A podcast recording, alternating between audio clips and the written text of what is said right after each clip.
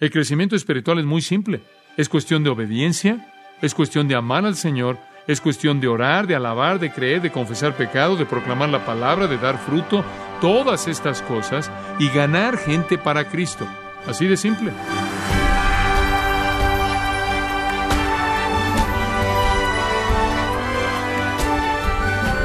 Un escritor ha mencionado que en la Biblia cuando Dios pidió a sus siervos hacer algo, simplemente fueron siempre los métodos, los medios, los materiales y las instrucciones específicas fueron claramente proporcionadas.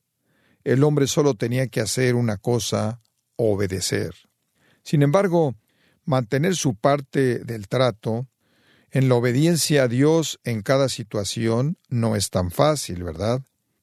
¿Cómo ser más obediente y cómo evitar los mismos pecados de antes una y otra vez? Bueno, el mensaje de hoy en Gracia a vosotros está centrado en la importancia de la obediencia. Nuestro estudio titulado De regreso a lo elemental podrá ayudarle en su crecimiento como un cristiano fiel y obediente. Escuchemos entonces a John en su lección de hoy. Hemos estado disfrutando mucho el estudiar juntos el tema del crecimiento espiritual y nada, francamente, es más importante en la vida de un creyente que el creyente esté involucrado en el proceso de la madurez espiritual. Sería algo trágico que un cristiano se quedara en un estado de infancia durante todos los años de su vida en la tierra. Sin embargo, lo que es triste, eso es exactamente lo que sucede en muchos, muchos casos. Las iglesias están llenas de gente que realmente nunca crece espiritualmente. Y queremos lidiar con eso al compartir los principios de las Escrituras que realmente nos apuntan en la dirección de la madurez espiritual. Ahora, asumimos que Dios quiere que crezcamos. No necesitamos asumirlo. Específicamente, sabemos que este es el caso específicamente porque segundo de Pedro capítulo 3 versículo 18 dice, creced en la gracia. Y primera de Pedro capítulo 2 versículo 2 dice que debemos desear la leche espiritual no adulterada para que por ella crezcáis.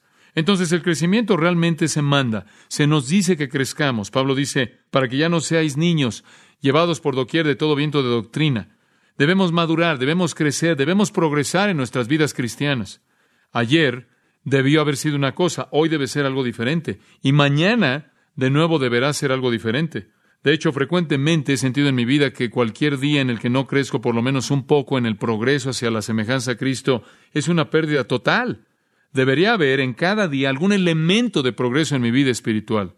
Ahora hemos hablado algo de las maneras en las que crecemos espiritualmente, pero hemos dicho que sobre todo hay una clave maestra para el crecimiento espiritual y es la siguiente. Crecemos conforme glorificamos a Dios. Sabemos lo que significa glorificar a Dios ahora porque lo hemos estudiado en nuestras últimas cuatro sesiones. Y generalmente entendemos que eso significa vivir para su honor, vivir para su alabanza. Y Pablo le dice a Tito, para adornar la doctrina de Dios. Y Jesús dijo, vivir de tal manera que literalmente traemos honra al Señor. Brillamos como luces en el mundo y el Padre de esta manera es glorificado.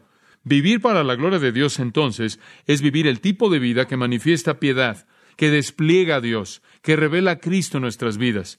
Y este realmente es el estado en el que crecemos espiritualmente. Si no estamos viviendo para la gloria de Dios, la única otra alternativa es que estamos viviendo para nuestra propia gloria o la gloria de Satanás. Y en cualquiera de esas dos últimas condiciones no crecemos en absoluto. Solo conforme vivimos para la gloria de Dios crecemos.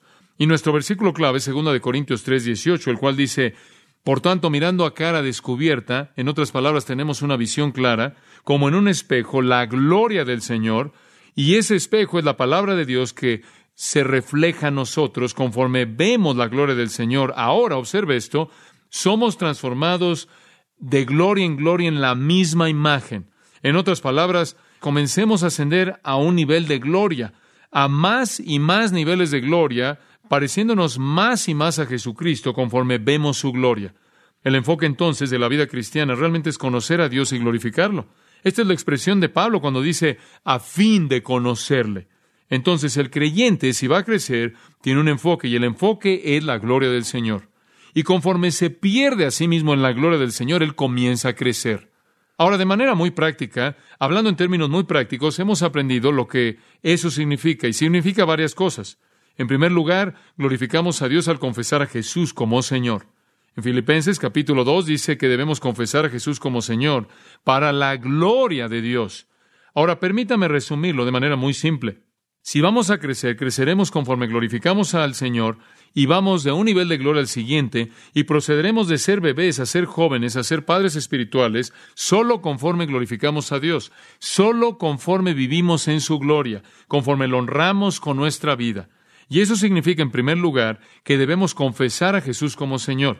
Usted no puede vivir para la gloria de Dios a menos de que nazca de nuevo a menos de que sea un creyente, a menos de que haya entregado su vida a Cristo. Eso es lo que Pablo está diciendo. Y si tan solo puedo recordarle de algo más que discutimos en esto, es que volverse un cristiano no es primordialmente para mantenerlo alejado del infierno, no es primordialmente para que usted experimente bendición, sino convertirse en cristiano es primordialmente para que usted pueda vivir para la gloria de Dios, porque esa es la razón para la cual Él lo hizo usted. Siempre me ha llamado la atención que casi todo lo que Dios hizo le da gloria. Los cielos declaran la gloria de Dios. La bestia del campo me honrará, me da gloria, dice Isaías. Los ángeles dijeron gloria a Dios en las alturas, pero es impresionante cómo los humanos se resisten a darle la gloria a Dios. De hecho, Romanos 1 dice que cuando conocieron a Dios, habiendo conocido a Dios, no le glorificaron como a Dios. Es el legado terrible de la pecaminosidad humana que el hombre no le da la gloria a Dios y de esta manera el hombre nunca progresa espiritualmente. Ahora, cuando invitamos, cuando nos rendimos a Cristo, cuando nuestra vida es rendida a Cristo, cuando lo confesamos como Señor, cuando lo reconocemos como Salvador y Maestro, entonces el nacimiento comienza ese progreso de crecimiento espiritual. Ahora, ¿cómo crecemos una vez que somos salvos? Bueno, hay una segunda manera.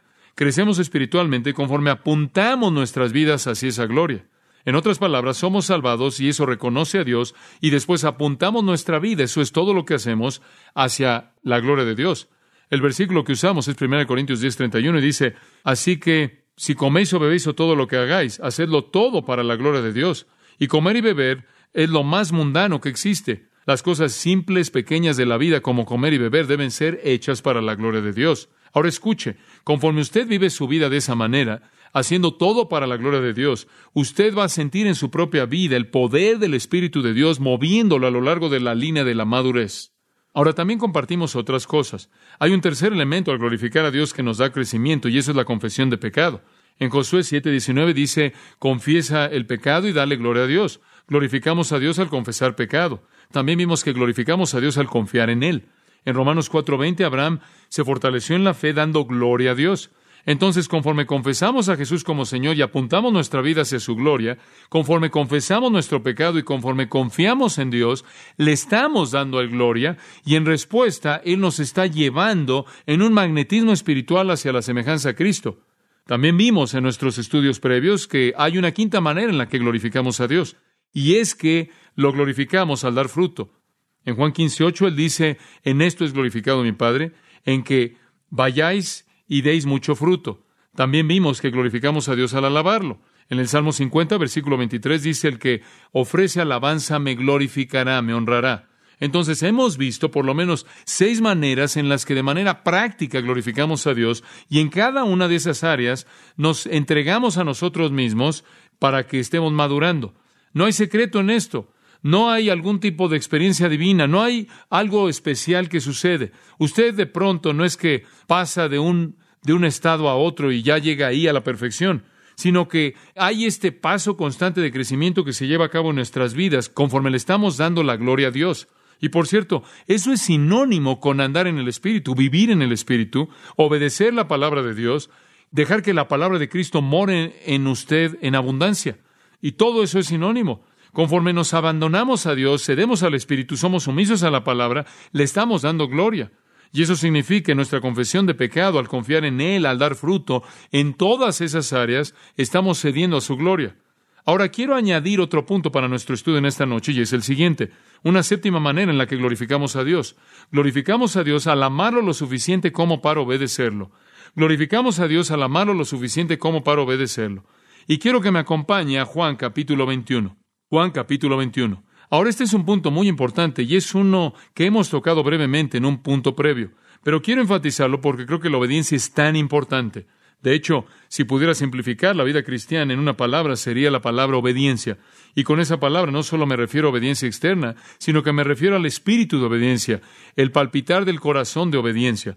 A diferencia de la pequeña niña que estaba de pie, usted recuerda la historia, y su padre le dijo, siéntate, y ella se mantuvo de pie. Y él dijo, dije que te sentaras. Y ella se mantuvo de pie ahí desafiándolo, y él dijo, siéntate o te voy a disciplinar. Y ella se sentó. Y ella vio a su padre y dijo, me siento, pero estoy de pie en mi corazón. Ese no es el tipo de obediencia del que estamos hablando, ni del tipo en el que usted está obedeciendo, pero realmente está desobedeciendo en su corazón. No es una especie de legalismo aplastante, sino un espíritu de obediencia. En la vida de un creyente debe haber una disposición a obedecer. Ahora, conforme usted ve el capítulo 21 del Evangelio de Juan, usted llega al incidente en el cual Jesús confronta a Pedro y realmente quiere afirmar a Pedro en su ministerio. Y entonces, en los versículos 15 en adelante, él confronta a Pedro con este elemento tan importante del amor. Glorificar a Dios significa que usted lo ama lo suficiente como para obedecerlo. Ahora, simplemente para darle algo de entendimiento, regrese al versículo 15 y veamos lo que está pasando. Ahí dice, entonces cuando habían terminado de desayunar, ellos se habían reunido ahí en la costa y desayunaron juntos. Y Jesús entonces confronta a Simón Pedro y le dice, Simón, hijo de Jonás, ¿me amas más que a estos? Y él usa la palabra en griego, esta es, es la palabra magnánima de amor, la palabra más grande para amor, agapá o agape. Él le dice, ¿me superamas, Pedro? ¿Me amas de manera total? ¿Soy la epítome de tus afectos más que estos? Y unas personas creen que estos se refieren a las, a las redes y a los barcos y a la pesca que amaba tanto Pedro. Otros creen que esto se refiere a los otros discípulos. ¿Me amas más que a estos? ¿Me amas más que estos que me aman? Como tú me dijiste un día que si todo el mundo te dejara, yo nunca te dejaré porque tú me amas tanto. Pero fuera lo que fuera lo que se estaba refiriendo con el término estos, él estaba preguntando a Pedro si lo amaba. ¿Me superamas? Él le dijo, sí, Señor, tú sabes que te amo. Y él no usó la palabra agapao, le usó fileo, lo cual significa me gustas mucho, me caes muy bien. Jesús dice, ¿me superamas? Y Pedro no quiso decir, oh Señor, te superamo. ¿Saben por qué? Jesús le hubiera dicho, ¿en serio? ¿Se te olvidó lo que dije? Si me amáis, ¿qué? guardad mis mandamientos. Pedro no podía afirmar ese tipo de amor porque él no había dado evidencia alguna del mismo. Es como el hombre que le escribió a su a la mujer que quería y le dijo, voy a cruzar por la arena ardiente para estar a tu lado. Yo nadaría por el canal inglés para estar cerca de ti. Y si no llueve en esta noche, ahí voy a estar contigo. Pedro realmente no tuvo, no tuvo las agallas o lo que sea para decir te amo, de manera súper porque estaba en el acto, fue sorprendido en el acto de desobediencia. Entonces le dice, yo, yo, a mí, a mí me caes muy bien. En cierta manera él estaba ahí saliéndose por la puerta de atrás, sabiendo que el Señor por lo menos podría aceptar eso. Él dijo, muy bien, alimenta a mis corderos. Y lo que Jesús quería que hiciera era alimentar a sus corderos. Él quería que fuera un pastor, él quería que fuera alguien que predicara la palabra, que ayudara a edificar el reino, y aceptó a Pedro en ese nivel. Segunda vez, él le dijo, Simón, hijo de Jonás, ¿me superamas? Él le dijo, sí, Señor, tú sabes que me caes muy bien. Él dijo, alimenta mis ovejas. Él le dijo una tercera vez, Simón, hijo de Jonás, y él usó la palabra de Pedro. Él le dijo, tú dijiste que te caigo muy bien, y eso le dolió. Y Pedro se entristeció porque le dijo la tercera vez, que yo te caigo muy bien. Él no se entristeció porque le dijo eso tres veces. Él no se entristeció porque la tercera vez él hasta cuestionó el amor que Pedro pensó podía zafarlo o sacarlo de esta situación. Y él le dijo, Señor, tú conoces todas las cosas, tú sabes que me caes muy bien. Ahora, el punto aquí es este. Jesús no puede usar a nadie que no lo ame. Y vivir para su gloria significa amarlo, y quizás su amor no es todo lo que debe ser. Quizás no es agapao, quizás no es amor supremo, pero es esto. Si es un fileo sólido, bueno, Cristo lo va a usar usted. Él va a tomar en donde usted está y lo va a edificar a partir de ahí. Él quería que Pedro ministrara, pero él sabía que había un prerequisito y ese prerequisito era que Pedro lo tenía que amar. No, él tenía que amarlo lo suficiente como para obedecerlo. Y entonces, habiendo dicho eso, él le dice en el versículo 18, de cierto, de cierto te digo. Y vimos este versículo en uno de los primeros estudios, pero veámoslo desde un ángulo diferente. Cuando eras joven, te ceñiste a ti mismo, anduviste donde tú querías, pero cuando seas viejo, estirarás tus manos y otro te ceñirá y te llevará donde no quieres ir. Esto habló él hablando de qué tipo de muerte, con qué tipo de muerte glorificaría a Dios. Muy bien, entonces Pedro le dice, realmente me amas, ¿no es cierto? Bueno, tengo algo que decirte, vas a morir por mí. Sí, Pedro, si continúas en mi servicio, si sales a alimentar a mis ovejas, a alimentar a mis corderos, te va a costar tu vida. Y después él le dice algo muy simple al final del versículo 19, sígueme. Ahora esa es la prueba. Una cosa es seguir al Señor si te dijera, oh, mira, sígueme y vas a tener éxito, sígueme y hombre, todo va a salir muy bien. Salud, prosperidad, felicidad, eso es lo que las sectas prometen. Y eso es lo que el cristianismo moderno está prometiéndole también a mucha gente. Usted sabe, ser rico, famoso y exitoso y todo va a salir bien. Pero él no le dijo eso a Pedro. Él le dijo, Pedro, tú me amas, sígueme, te va a costar tu vida entera. Bueno, la implicación es que Pedro dijo, muy bien, porque entre los versículos 19 y 20 Jesús se levantó y comenzó a caminar y Pedro saltó y lo siguió. Y después comenzó a caminar y Pedro estaba siguiéndolo, aunque le iba a costar su vida. Pero él siguió y en el versículo 20 dice, Pedro se volteó. Digo, simplemente no pudo resistir, entonces se volteó para ver. Y dijo el discípulo a quien Jesús amaba, ¿quién es? Ese es Juan, el que reposó sobre él ahí en la cena. Entonces Pedro se voltea y aquí está Juan. Ahora, nadie le tuvo que decir a Juan que siguiera, él siempre siguió. Pedro lo ve y le dice a Jesús, Señor, ¿y qué hay acerca de él? Digo, yo voy a morir y ¿qué le va a pasar a él? Jesús le dijo, si yo quiero que quede hasta que yo venga, ¿qué contigo? Si él vive hasta la segunda venida, no te importa. ¿Qué declaración? Usted sabe, había un rumor que se divulgó por todos lados. ¿Oyeron que Juan va a vivir hasta la segunda venida? Y Juan tuvo que escribir los últimos tres versículos de este capítulo para aclarar ese rumor. Jesús dijo que si él vivía hasta la segunda venida, no tenía nada que ver con Pedro. Y después él dice esto al final del versículo 22. Y tú sígueme. Ahí es donde termina el Evangelio de Juan. Y cuando usted lo retoma de nuevo, voltea la página y se encuentra en el libro de los Hechos, y lo primero que usted ve es que Pedro está de pie en Jerusalén, predica un sermón fantástico, tres mil personas se salvan, y después marcha al templo, sana a un hombre que era cojo, y el hombre se levanta y anda bailando por todo el templo alabando a Dios. Y lo siguiente, el siguiente incidente que usted ve es que él confronta al Sanedrín y les dice exactamente lo que él piensa acerca de ellos y dice, porque no hay salvación en ningún otro nombre sino en el nombre de Jesucristo. Y él dice, ustedes pueden decirnos que debemos guardar silencio si quieren, pero no nos vamos a callar. ¿A quién debemos obedecer? ¿Al hombre o a Dios? Y así hasta el capítulo 13 de Hechos, él es la luz brillante en la primera iglesia. Y él llega al punto en el cual él escribe dos epístolas gloriosas y él expresa en esas epístolas el gozo tremendo en su corazón por haber sido llamado al servicio del Señor. Y en segundo de Pedro capítulo 1 él dice, miren, quiero decirles algo. En poco tiempo debo dejar este tabernáculo, así como el Señor Jesucristo me ha mostrado. Voy a morir uno de estos días. Ahora, si yo viviera mi vida entera sabiendo que iba a ser un mártir, habría estado yo cuidándome en toda esquina. Digo, si yo hubiera oído que me van a crucificar un día, usted sabe, habría yo estado evitando lugares donde hay madera y todo lo demás. Yo habría estado en una paranoia por eso. Pero Pedro dice, yo les voy a decir, tengo que cumplir con mi ministerio. Él tiene la perspectiva correcta debido a que tengo un tiempo limitado, debido a que voy a morir y quiero esforzarme para que ustedes puedan, después de mi muerte, recordar estas cosas. Entonces les estoy diciendo esto, les estoy escribiendo esto porque quiero que sirvan a Cristo hasta que yo muera. Y esta fue la muerte, dijo Jesús, con la cual glorificaría a Dios. Ahora escuche, Pedro amó a Jesús lo suficiente como para morir por él, y eso glorifica a Dios. Ese es un principio de madurez espiritual. Usted glorifica a Dios cuando lo ama lo suficiente como para obedecerlo, aun si eso es difícil. Dios es glorificado en la disposición que tenemos de hacer un sacrificio por su causa. Hombre, esa es una verdad tremenda.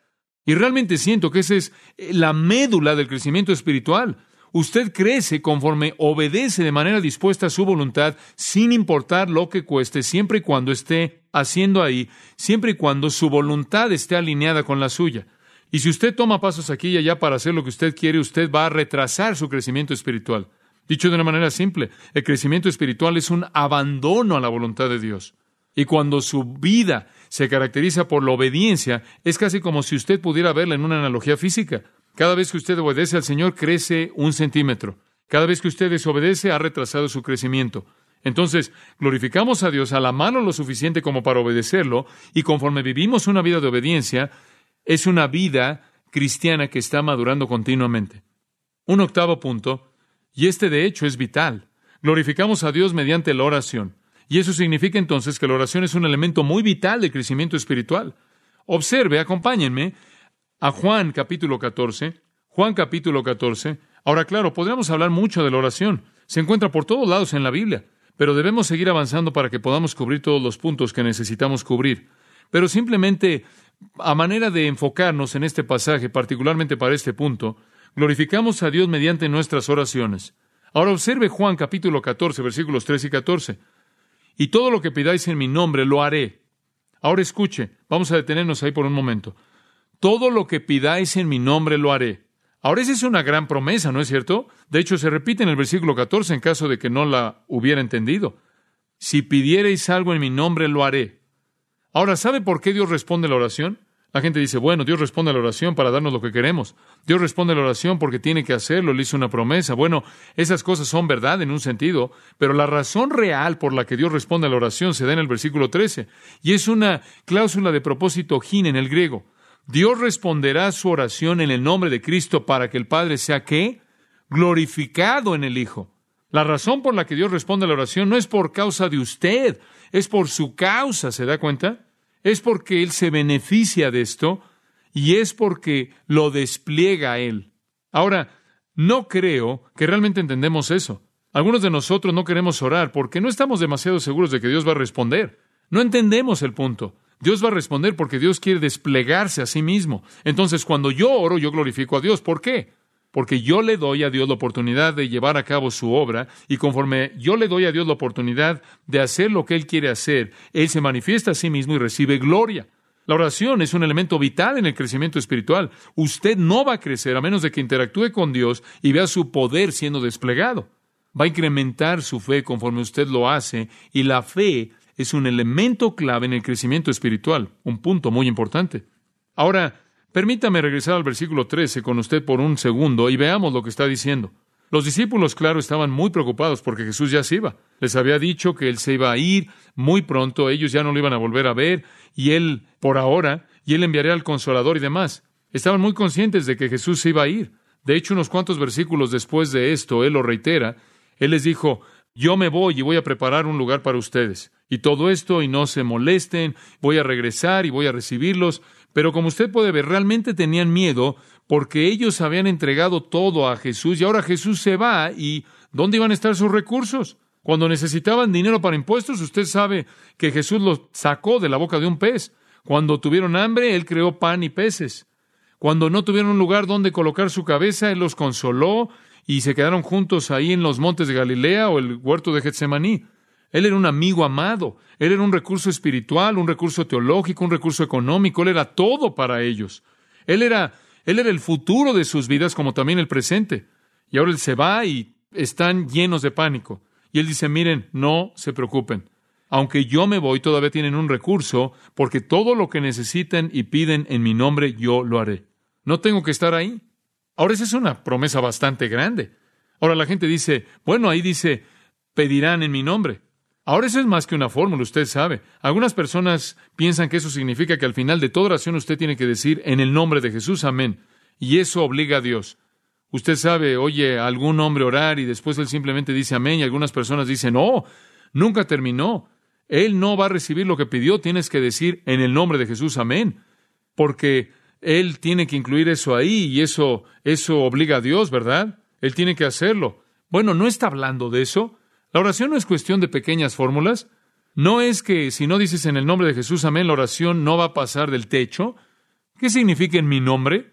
Bueno, si usted estudia la Biblia, va a descubrir que cada vez que usted ve el nombre de Dios o el nombre de Cristo, ese es un concepto que incluye todo lo que Él es. Mi nombre es yo soy el que soy. El nombre de Dios es quién es Él, es todo lo que Él es, y el nombre de Cristo es todo lo que Él es. Y lo que Él está diciendo es que cuando usted pide de manera coherente en línea con quién soy yo y lo que yo quiero, lo haré.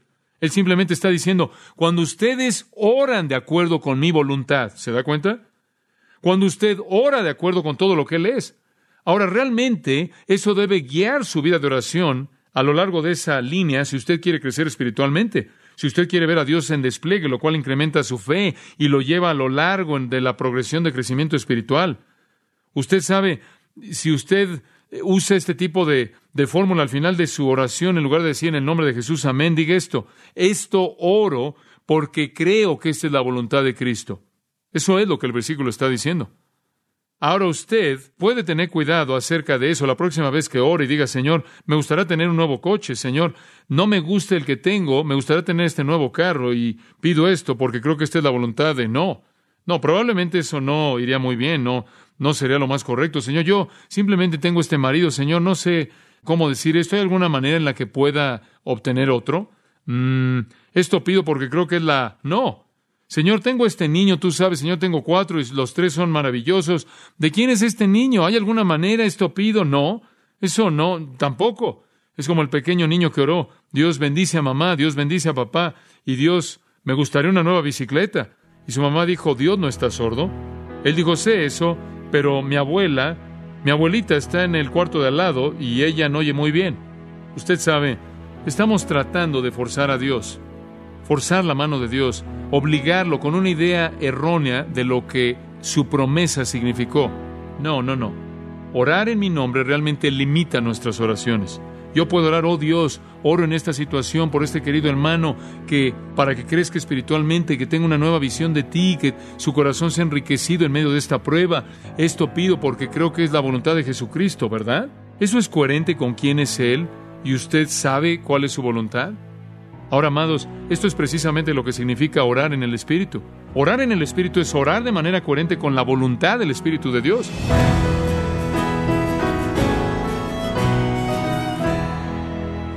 Ha sido John MacArthur dándonos un recordatorio de lo que en realidad hacemos cuando oramos en el nombre de Jesús, parte del estudio titulado De regreso al elemental, el ABC de la vida cristiana.